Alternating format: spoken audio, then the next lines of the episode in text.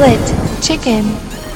Hello, everyone. Welcome to our first uh, interview special podcast of Split Chicken. Uh, it's a great pleasure to have with me uh, David Kaufman, the owner and founder of Road 60 Geek, which is um, a company that is now joining our country, Portugal. And I think we have a good, we'll have a good conversation to understand what road if was really the 60 gig road that uh, david took to this adventure or if if he had to make a detour to getting here? David how are you? Hello i'm fine thank you. Thank you for the invitation. I'm very glad to to do that with you. So uh, I, I we will dive into road 60 60 gig but um i know we are fellow um lovers of video games and podcasters. Yeah because yeah. I, I, I told it uh, off the record. I, I checked your LinkedIn account and I I noticed you've been working with video games for quite a while now. For 20 years, and after that, I decided to leave in order to to found my own brand. But video games uh, was a passion, a, a real passion for me. At that time, I mean, at the time of the first Atari or first Amiga, it was not well considered to play video games, but my parents were well open to the subject, and I was very focused on it. And I had uh, the chance to review probably all the console from uh, Amiga 500 to PS5. So, yeah, I'm quite loving video games. For the moment, I have not so much time to to do it but mm. if you wonder what was my last game played it was uh, the last god of war. I i wanted i wanted also to see uh, the last pokemon. So i'm I have no time, but uh, enough time to see the, the the greatest game or the, the game that I, I want absolutely to test out of curiosity, and I believe we must be closer to, we might be around the same age. Just tell me if when when you started uh, finding this passion on video games on Atari, if uh, you ever had an idea that you could actually have a career on this thing you love so much. Mm, it, it it was difficult to to project because my background is very different. I was journalist and uh, uh, before to be journalist, uh, I studied for uh, six years commercial studies, financial studies, and after that, I decided to to go as a journalist in video games. There was not a lot; it was very very um, limited um, job, and uh, um, yeah, I was very happy. Uh, but um, I had also the occasion to manage a 20 retail stores in Belgium called Smartoys. Um, it was a real pleasure, but after so much time in that ecosystem, I was uh, maybe a little bit frustrated because I I was noticed that there was a lot of changes. Um, the opportunity it was more economic questions than a question of pleasure. If you understand me, when you are journalist 15 or 20 years ago, you had the opportunity to do a lot of press trip. You were uh, invited a lot in order to, to share your passion, to share your uh, your opinion about video games. And after 10 or 15 years, um, this, the third party studio uh, uh began to maybe uh, see the economic side and no more the video game side. I was a little bit frustrated because it was a, a very great game changer for me, and I, I, am I, I, I told to myself it's time to to change. It's time to evaluate to something new, fresh, that I also know. The pop culture. Um, I think that video games and pop culture are very are very linked of course, you find video games is part of the pop culture. You have a lot of references uh, of the pop culture in the video games. So, in fact, it was a small move. it was not a, a, big move from one uh, sector to another sector. But yeah, five years ago, merchandising was not so developed as it is now. And it was also uh, the freshness of that sector the fact that I could imagine something new, something very innovant, and uh, that's why I, I, switched from video games to uh, uh, licensed product. Uh, I, from what I'm, I'm sorry. Uh, you you you started in Smartoys in 2006. Uh, yeah. It's now 16 years after you started in the retail merchandise retail um, experience. Do you find the consumers differ a lot from the last 16 years? A lot, how, really how, a lot. How's the profile from then I, and I what think, it is now? Yeah, I think that digital is now the keyword for uh, the consumer. He wants everything on the, the, the precise moment. So everything should be um, should be live at the moment he wants to be. So digital uh, is becoming more and more important for the video games, and that's probably one of the big change I I have watched uh, for uh, several years now. The second thing is that uh, the gamers. Um, the profile of the gamers uh, has also evolved. I mean that 15 years ago it was a little small of group uh, of people. Uh, we the, the people called them nerds instead of geeks, so it was a little bit pejorative. But now video games is a very open uh, sector w- w- which is concerning the, the whole family. It's very well perceived. I, I, I, mean by the by the population. It's no more something oh it's violent. It's uh, uh, it's not uh, suitable for a little kid no. The, the, the, the change is here. And i think that the fact that it's digital is for me something very difficult. We we, we because if you remember um, before the video games become digital, there were there, there was another sector, the DVD. The DVD we used to rent a long time ago in video club or, or um, in place like that, and I was very frustrated because I like the contact with people and I don't want to to stay forever in my living room uh, with my headset and with my microphone. And the connection with the retailer was very important for me. And now uh, a lot of things is happening online or through the internet. And I think that dematerialization is something very difficult for a guy like me. I'm 44 now, so I I knew uh, the period with uh, um, in which you you could go to the to the specialist to the retailer and and have a chit chat on the video games uh, share the experience share the the the, the the opinion and now yeah it's more difficult uh, to do that. That's why also i hope that uh, digital won't uh, hit the the the, the whole pie uh, because it's important to keep uh, a link and connection with reality. and I, I still remember you, of course, remember because we're, we're more or less the same age as, as you just stated. Uh, I, I I remember the time when uh, the the information you get would be monthly, especially when you if you get some video games magazines, and you need to have the the retail store uh, contact to to be aware of what was happening, like picking up the the actual game box and turning it around and watching some screenshots, read some stuff, some promotional stuff that would be there, and and risk it most of the time because now you can see entire gameplays of the game. At the time, we would go to the side. Oh, this looks nice. So yeah, I think I will like it. Yeah, totally true. Uh, the information was difficult to get. I was also I had also a subscription to Specialist magazine in order to see the next launches, but I wasn't so much aware uh, about uh, the risk I took because uh, I be, because I was so excited to have a new video game. I was less cautious about the quality, the detail. I, I had I, I wanted to have a, a new experience.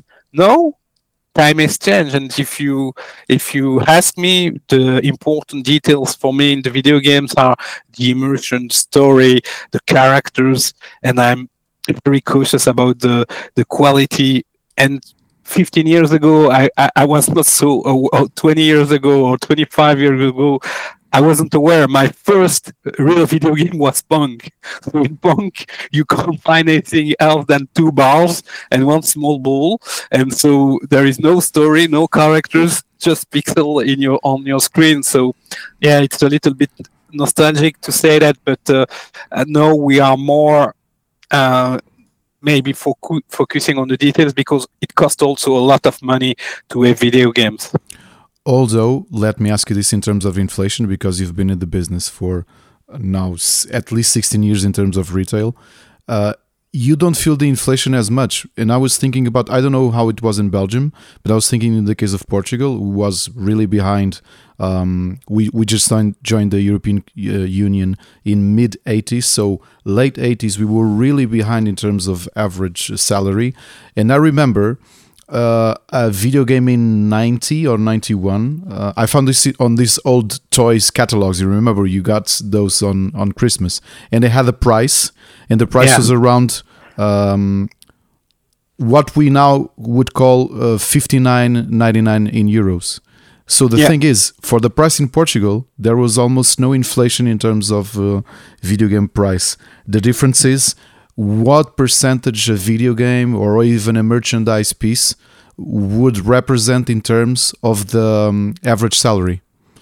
Of course, this this uh. this number is pretty now um, different because you almost froze the price of uh, uh, new games for the last yeah. thirty years. Yeah, you but it's a very difficult question because it's a good question, but very difficult one because what you need to precise is also that there is a pretty solid second-hand market for the video games, and it wasn't. Yeah. It uh, didn't exist. Yeah. yeah, yeah, yeah. Yeah, that didn't exist. Yeah, so it allow every gamer to uh, to to maybe have uh, small smallest expenses uh, if he's ready to wait a little bit. So the second-hand market was uh, for me a very great game changer because in my retail space on Smartoys we created uh, a dedicated dedicated space to second hand. So I think that the bucket you expend you you spend sorry every year to video games depends on on on your salary on on your possibilities of course but you can have intermediate solution yeah. to get the video games at affordable price. You don't have this on the merchandising sector because the price point is very different. On the merchandising sector, you can get a mug for 90, 99 and it's very affordable and you will use it every day. You will have a very um, good looking statue at Rotary for uh, 39 or 49. Uh, 59, you can get something very, very nice, but I think on the video game side, what is about to change is also the next generation and the digital. If you are stuck with next gen console and only digital console, you are obliged to uh, buy your games at the full prices, and that's also a very smart move from um, uh, the, the, the, the, the manufacturer for uh, as Xbox, PlayStation, or Nintendo. If you go digital, if you go live with digital version of the console, for example, you will be you will be stuck with high prices. That's why I always advise my friends to buy um, not to buy digital console, but to keep the physical uh, material because it's a it's a better bargain yeah, and there's something curious about the retail in terms of this generation. You had both consoles with uh, digital only, without optical disc drives. And from what I was noticing by by talking with some friends or family that wanted to to buy, is that everybody really wanted a version with an optical disc drive. So it was preferred to have the um, the ver- not the digital only. Everybody wants to have something that I can actually buy a, a retail copy and play it. Um, yeah, yeah. But if you look at the numbers, I'm I I have still some good friends at uh, Activision, for example. Mm-hmm. If you see the the numbers, even for Call of Duty, um, it depends of the country, of course, but between sixty percent and eight, yeah, and eighty percent is digital. And if you see in terms of the number of digital console, it's a lot more than only the digital mm-hmm. console. It's uh, way more. I think that people uh, get the habit to buy and to pre-order uh, slowly but surely the, the games on the on the console directly, and it will cut the link with the, the retailer. But I think that we have still between five and ten years before the the, the complete disparition of um, the physical support. And don't you think, in terms of how consumers deal with, uh, and we're going to merchandise because I think it's there. There are. Uh, I, I, would like to pick your brain and understand how how the market actually works. But when you look at how consumers uh, act in terms of uh, video games, imagine how we did in 15 years or 20 years of even 25 years you mm. don't have the fear of missing out you didn't have the necessity to play the game exactly the day it was released because exactly. first maybe you didn't know the when the game was released and second for you a new game is something that is actually new for you even if the game has 7 years the market nowadays is nothing like this like a game is really big as if it's a good AAA, it will be talked about in one week but then it disappears. And smaller games get talked in the day they release, and they are off. Totally so, true. Uh, totally true. How yeah. do you adapt as a um, as as someone who is working in retail? How do you adapt to this reality? Because it looks like everything is um, uh, ephemeral. So I, I think that if you build a gaming ecosystem, as I told you before, you need not only to have the AAA, you need also to have the independent games in the studio inside your game shop because you need to attract also the casual the casual gamer mm-hmm. who is playing to Call of Duty to God of War and uh, all respect to that I don't judge anyone but you also need to attract a more specialized target and uh, if I told you about Miss America or a more specialized studio you need to have that in stock because it gives you also the guarantee that this kind of people, hardcore gamer, I think, will connect with your stores because this kind of guys want to have the physical copy, but he wants also to have um, the access to uh, the largest choice possible ever he can get. So, yeah, of course, it's very the the, the the timeline, the the, the lifetime, sorry, of uh, a game is so so thin. It's so short. Actually, if you if you take uh, uh, God of War, we we we, we speak it uh, during one week, two weeks, maybe one month, and after that, it will disappearing mm-hmm. off all the screen. And uh, it's a it's a pretty fast way of consuming. Also, that's also something that uh, uh, evolve a lot. Uh, the the time of a game and uh, the time you take to complete your game. Uh, in the past, I think we had no idea of how much time we needed to complete a game. Now before we are playing the game, we know that we need 20 hours. We can also arrange the schedule our work to complete the games, complete the mission. If we have some difficulties, we can find some walkthrough on YouTube. So everything is more simple. Everything is more accessible. But yeah, the counterpart of it is that retailers are suffering of that. But the amount of content you buy is also far bigger than any you had when you were kids. Like you could buy a game and maybe play it for four months, and maybe you would buy six, seven. I don't know. In in Portugal, the average would be one two games per year because the games were really really expensive in terms of uh, average salary. But now you you buy that maybe in one day. Yeah, yeah, yeah. But uh, in Belgium or in France, it, uh, it's exactly exactly the same. I think that. The um, the salary you get and also because there are more also entertainment around you. There are not only video games you can find uh, of course licensing products. You have access to, to to to streaming. You have access to a lot more of entertainment that you had before. Uh, you look at the internet you have plenty uh, of sites you look at your mobile you have plenty of games. So you need to see the whole the old old gaming possibilities you have also. For example on my mobile i'm playing quite a lot also. So i didn't do that uh, 15 years ago or 20 years ago. And i spent quite a little bit of money also on my mobile. So yeah it, it, it, it has changed a lot. You were talking about the importance of uh, having a retail store, and now I'm thinking about Road 60 Geek. When you look at not only casual uh, consumers but also hardcore consumers, for example, it's something that you you you look at and you try to have some stock. Um, for example, the limited run uh, physical versions of some indie successes that you have this really limited editions by the I think the company is limited run and it's something I, we know that the stock goes entirely it's really difficult to get some copies is something for example that you try to to have access at Road 60 Geek no, because we don't do any video games, as you know. But uh, uh, at Road 60 Geek, we are only working on merchandising. merchandising. Yeah.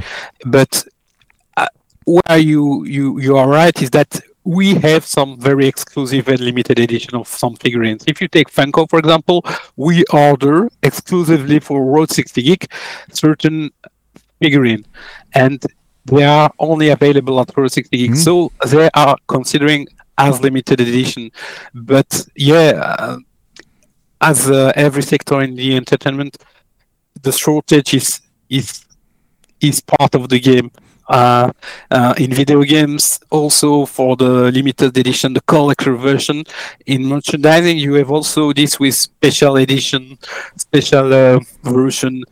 So it's quite it's quite the same when you think to the to, to both of uh, uh, of the activities. it's quite the same because we try to have something different to attract the consumer and on the video game side you have the collector for example edition. You know that it's very limited very difficult to have and you need to pre-order months and months in advance. And on the merchandising you need to be very careful to go through to to, to go often to to uh, between the shelves to see if there is something uh, collectible or not. And that's also something interesting because the comparison for the rarity of uh, of the of the of the item is something that Funko, for example, has very well understood because mm-hmm. on the Funko side, you have what we call chase version. Chase version are a little bit more precious between brackets than simple figurine, and you have a stickers only a, fi- a stickers to indicate that it's a chase. So it's a special edition of the figurine, and it's yeah, you, you, you can't know when it will be on the shelf, but you need to be very careful when it's happening. We were talking about how consumers changed in the, 15, last 15 years. Uh, I don't know if you probably have access to these numbers or at least some uh, uh an idea that you can can give uh, to our uh, audience. Uh, for example, how, how big grew the merchandise market, the the the geek, let's call it geek merchandise yeah. market uh, because of course the sports merchandise is uh, a completely different business. Uh, but yes and not because because in the what we call the kidult business, you find some sports merchandising, but it's not sports as you can find it in a sports. Uh, yeah, like the jersey. Exactly. Yeah, yeah. But you can find, for example, figurine of Michael Jordan in yeah, on Road 60. Yeah, but, so, but I put the I I I I think I, I for me that's geek merchandise. Okay. Uh, yeah, when I think about merchandise, it's the classical merchandise like a scarf of your your your team yeah. or yeah. your jersey or yeah. I think that that's the different. But that's a part. You're right. Looking looking at specifically what uh, what's your core business. Uh, I, am not a huge fan of geek word, but I will talk about it later. But um, or why, and and I will just spoil it, saying because it's it's Big Bang Theory's fault. But we'll go there. um, let's look at merchandise. How big did the did the the, the market grew, grow? It's, because uh, 15 years ago, it wasn't at least here. It was something really precious, really rare. Like if you find the figurine, you almost had to go to another country or order uh, because it was really hard to find uh, merchandise. But now it looks like it's uh, ubiquitous. You can find it uh, in lots of places, and there's lots of people investing monthly on merchandise. Yeah. How big yeah. is? It, it's difficult to have um, um, an estimation in terms of number, but that could explain maybe more precisely the, f- the phenomenon. Because if you see how it's going on, how it's working, in fact, everything starts from the basis, from the fans. Everyone normally is fan of something. You can be fan of music, of sport, of uh, video games, or movie or series. And when there are more and more fans, and you have more and more product dedicated, of course the doc the dots will connect it and will connect. Sorry, and unfortunately during the, the COVID period, a lot of people have consumed a lot of streaming and a lot of series, a lot of movies, a lot of video games. It was tremendous. Yeah. The numbers of pop culture consumption, uh, let's call it like that, has exploded. Really, it was something never, never, never seen. Uh, the the numbers on Netflix were wow, you you you you can't imagine. And at that time, we saw also that the um, sales of the product was rising a lot, a lot. To, on on three years, the size of the market has probably doubled, doubled in three Whoa. years. Whoa. And what is also important to say is that the number of companies which are manufacturing um, the products has have also uh, multiplied because, of course, uh, ten years ago there was only several companies active in the fabrication of pop culture items. Now everyone wants to manufacture pop culture items. And that's also something very important because what you want to manufacture, you want to do to have something of Disney, of Amazon, of Netflix, and you want to invest some money in the, the license.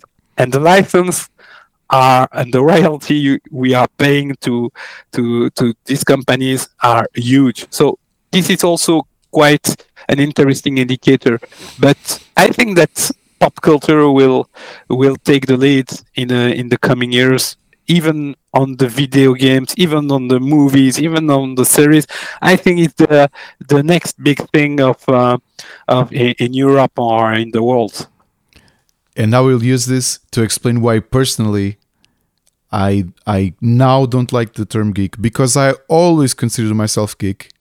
And and like the comics geek, the video games geek, like and we were a minority. We were a niche. Yeah, yeah, yeah. Yeah, like the, the, who plays Dungeons and Dragons and then goes play video games. And then Big Bang Theory arrived. And pff, uh, looking from the outside, and I'm not on the retail market, I thought that the Big Bang Theory did something really good, which was to normalize and allow me to use the word normalize, normalize the concept of a geek, and also to expanding it and turning it into a really sexy thing. Okay. Yeah. And when I say I don't like geek, it's because I consider myself a true geek, like an original geek, and and and now we're not so special anymore because it became mainstream to enjoy this kind of stuff. Of course, I'm same in kidding video about games. this. Not just video games, comics. yeah, uh, but it, it was the same. Yeah, um, I, I understand you, and I totally agree. But you were special ten years ago or fifteen years ago when you are playing alone without any multiplayer game, Yeah, without and, any headset. like- and my references were all 80s movies obscure with only my geek friends could I, we could relate and now you have um, action figures of Doc Brown and uh, Marty McFly and Yeah.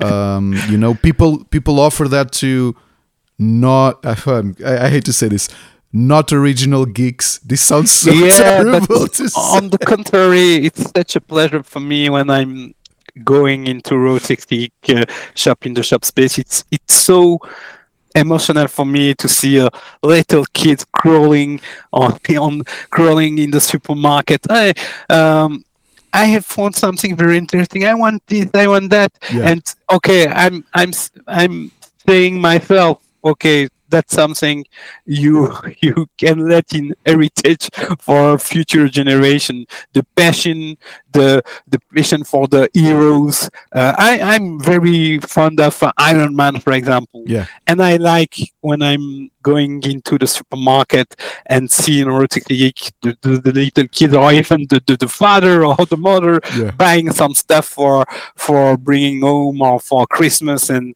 and um, yes, the, the, I I understand totally your position to be very special, yeah, my position was like, I remember when this was mine, and now Yeah. it's not anymore. But I, li- I I I'm the one who like to share and um, especially especially when it goes to the to the family to to the kids because whe- when we were kids if we didn't had this character to accompany us uh, these superheroes uh, the comics to it, it, would it wouldn't be the, the same today for us. Yeah. so yeah, i think they they deserve to, to have the same than us No, and and of course we're now getting to a point, and uh, our generation that started with with these references, and I think we might be the first generation that really was born and grew up with the the, the in parallel with the growing with the of the pop culture um, industry market uh, culture, and now I, I'm a father. I have two kids.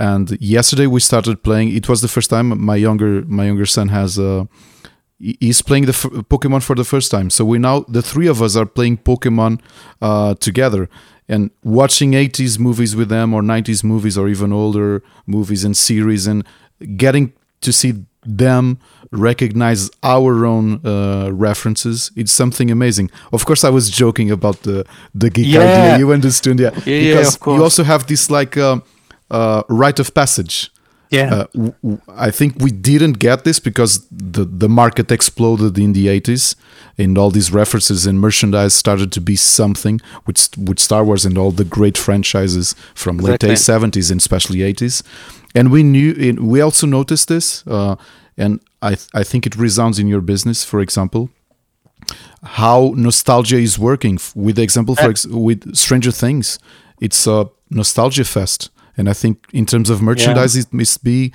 completely bonkers what everyone wants to see. Even little kids that shouldn't be watching Stranger Things yeah. they're trying to understand the references. Yeah, but even in video games or in merchandising, nostalgia is always a very, very good um, sign, and or everyone is attracted by nostalgia. If you look at the video games, we were attracted by no the the the very old console as a as a GameCube. GameCube is uh, very very sexy for a gamer uh, like us, and we want to revive the emotion we had uh, when we Mhm. were kids. And it's the same for merchandising when we are uh, in Route 60 Geek and you see, for example, uh, Star Wars figurines or um, even uh, to the Future merchandising or uh, actual uh, series as uh, Stranger Things, you feel maybe more um, nostalgic and the, the truth, the truth, if I need to be honest, the truth is that not nostalgic, nostalgia in the movie, in the video games, in merchandising, everyone nostalgia is sell, is making selling a lot. mm-hmm. It's a it's a it's a vector that sell that could help you to sell a lot. We are not playing with nostalgia. Don't misunderstand me. Yeah. But you can have product in your Yeah. assortment that will generate some emotional impulse buying. And, and David, even the mindset changed a lot in it because uh, if you were in your twenties and you went to buy a Saint Seiya figure, I'm I'm a great, Yeah. I'm a huge Saint Seiya Fan. fan. Okay, if you went to buy an armor uh, of Saint Seiya or a uh, an action figure, uh, and you would display it in your living room, probably some friends or even some um, love interests or family would go like, "Why do you have a toy in your living room? You're you're already a grown man or a grown woman." Nowadays, it's uh, completely different for you. For example, for some to offer someone older than you, your your parents, to offer you uh, a merchandise of something they know you love, and you display it. You you will not hide it on the basement or on your uh, in a locker um, ashamed to have toys or, or merchandise. Now everyone really has this pride of exhibiting it on their living room isn't it? It changed a lot. My wife won't, won't agree with you, but I totally agree with you because uh, it always begins with one figurine, and after that it multiplies a lot. So you need to be careful uh, in, in, what you say. But yeah, of course, um, the fact that you are all today proud to exhibit a little bit your figurine or your pop culture items, it's also a sign that the mentality have changed a lot, and it it could also become a subject of conversation yeah. when friends are passing by. Oh, yeah. Saint Seiya! Oh, I remember was uh, when I was yeah. kid. I liked I, I like Pegasus when the gold armor, etc. Uh, and and yeah, it, uh, it, it connects people today. Um, in, in the past, it was maybe too too new, too fresh, mm-hmm. and people w- wasn't aware that it was a real phenomenon. What I, I, I like to to to tell is pop culture is not only to to own something it's also a mentality and to live or live it or live it. Exactly. Yeah. You, you live it or you can live it yeah. And th- that's also something i want I, I want to to give to to road 60 geek. I i want that people live the and feel the pop culture and not just only buy product. When you buy a product and you have the good spirit, it's a perfect uh, a perfect match for me. And uh, one of our motto is uh, you. Um, you, you you don't just dream with 60 Geek, you can afford to live your dream at 60 Geek. And that's that's something I, I wanted to to um, to live with because as a as a as a, as an adult now, I'm uh, my clothes are are uh, devoted to pop culture. My hat is devoted to pop culture. I have a lot. Um, and, and, and, and, yes, I'm trying to yeah, as, as you do, as I can see. But what is important is to is to to live it well because you you, you no, you can't be ashamed anymore yeah, yeah, to yeah, live with your pop culture uh, uh, side. Yeah, oh, you were talking about the actual stores of Road 60 Geek. You already have, uh, uh, correct me if I'm wrong, uh, 10 in Belgium, uh, 60 in France, yeah. 3 in Romania, yeah. and you're now coming to Portugal. Yeah. How? What's the idea? How was this um, partnership you're doing with uh, Sonae, with Continente? Opportunity, opportunity is key of uh, a lot of things. And I, when I analyze the Portuguese market, and more economics uh, um, view, I saw that the Portuguese market wasn't as competitive as other countries. For example, in France, you have so much uh, geek brands you, you can't imagine how much uh, brands are installed in the country. But sorry, but, but France historically, uh, even for me uh, as a Portuguese, yeah. it was the entry point for, for example, for Japanese uh, yeah. culture. Exactly. So I, I, think France as a market is decades um, in uh, far away from what Portugal is, and we we totally owe right. we owe too much to, uh, to France in terms of uh, pop culture, especially. But I didn't uh, know that because no? when I I know when I analyze the market, and I I went to Portugal, where are the geek stores? Where are the pop culture stores? And I saw a little, of course. Yeah. But um, yeah, I consider that as a an opportunity, a business opportunity. And Continente is very well implemented in yes. Portugal. And the, the match was very quick uh, because we offered them uh, a new and a fresh view on the on the kidult business with some immersion to the consumer, with some opportunities, and uh, yeah, we took some time to do that because on the South mentality, uh, you need to take time and to relax and to be prepared to to do the thing maybe better, but surely slower, slowly. Sorry. The, so yeah, I like this mentality because it always open the door for solution. Um, it's always very positive, even when the circumstances are maybe more difficult to handle. There are there is always a solution in Portugal, and on the contrary, in France, there is never a solution. Okay. never a solution. It's always um, much harder to to handle honestly in practical terms what will be the idea since uh, Continente has a really good implementation especially on uh, shopping centers is Road 60 Geek going to be a separate store? Is it go- going to be integrated uh, on Continente uh, hypermarket? Um, first, what's your idea? first of, first of all the the model the initial model is to uh, live with continente in the hypermarket. Mhm. first of all, we need to prove that Road 60 Geek will be a success because, as you know, we are pretty young on the Portuguese Yeah. market, yeah, yeah. And so we need to make some benchmark and to show to Continente that the kidult business is something very strong. And Continente is already strong in the toys business, yeah yeah so we need we need to convince them that kidult is also something very important, very strategical for them.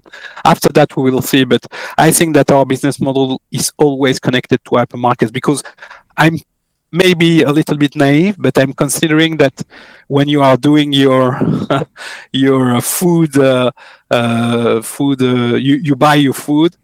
Maybe it's always a good idea to have some kidult uh, business just beside so that you can take your coffee into a, a, a mug of uh, a thermo mug or you can buy something uh, useful also because okay we don't just have only figurines we have also what we call homeware and Mhm. homeware are uh, very useful you can have a, a plaid you can have a, a pillow we can have a, a lot of things and um, I think that's that the first step. After that, we will see because in Belgium we have our own stores. So the question is very good, but I think that yeah, the it will take time yeah everything is taking time. Yeah. So we have 20 stores with Continente. We will put a lot of effort. We have already great things planned with big influencers in Portugal. That's also something very important because pop culture is very, very, very linked to to social network, to influencers, etc. Can you disclose what these initial 20 stores will be for our audience to to keep an eye out? Wh- which one is the closest Continente that has uh, already a Road 60 Geek integrated um, sales? They, they are prob probably uh, uh, a lot equal because we develop a concept in which every shop is delivering the same result. So uh, I can show you pictures, and I'm betting a lot of money that you won't be able to make the differences between two or three shops. Okay. So the, the catalog, the assortment is quite similar in all shops. We don't want to frustrate any consumer. That's why we conceive something very linear in order to to facilitate the life of the consumer. Of course, someone are a little bit, little bit bigger, but in global, the 20 are very well, super well implemented because because we conceive everything with Continente. David, I know you don't have much time, so uh, what? Uh, let me just ask you one last quick question. Yes.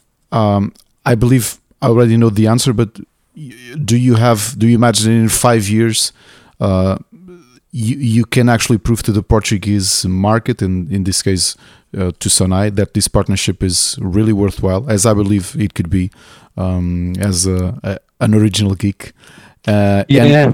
that we can eventually start seeing in shopping centers. Road 60 Geek by itself as a store. Yeah, of course. We just need to we to be very transparent. We have a we have a time frame to prove to Mhm. Continente uh, that it's a really nice pick to have Road 60 into their stores. After that, we will analyze the opportunities. We are of course very open um, to open uh, more stores in in Portugal. But first thing first, I think that we need. It's a new, brand new, brand new thing, a new brand, and uh, in the land, the Portuguese landscape, we need to set up everything to to make this brand very well known. But we can take an appointment in one year, and I'm convinced that my maybe my my um, words will be a little bit different. David, I'm really happy to see a fellow original geek. Yeah. Sorry, this sounds so this sounds so bad, but my audience already knows me, knows they I'm more or less kidding. I'm really happy to, to see someone as passionate as you are for pop culture and video games and everything Thank I love you. to do this business because you also feel it it's more honest and it comes from the heart.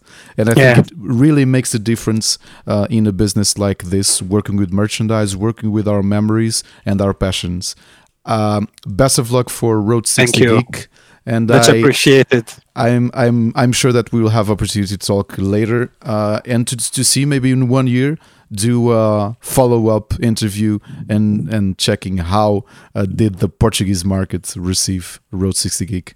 Best of luck for you, David. Best Thank of luck for Road 60 Geek, and thank, Thank you for you. this interview. With pleasure. Bye bye. Bye bye.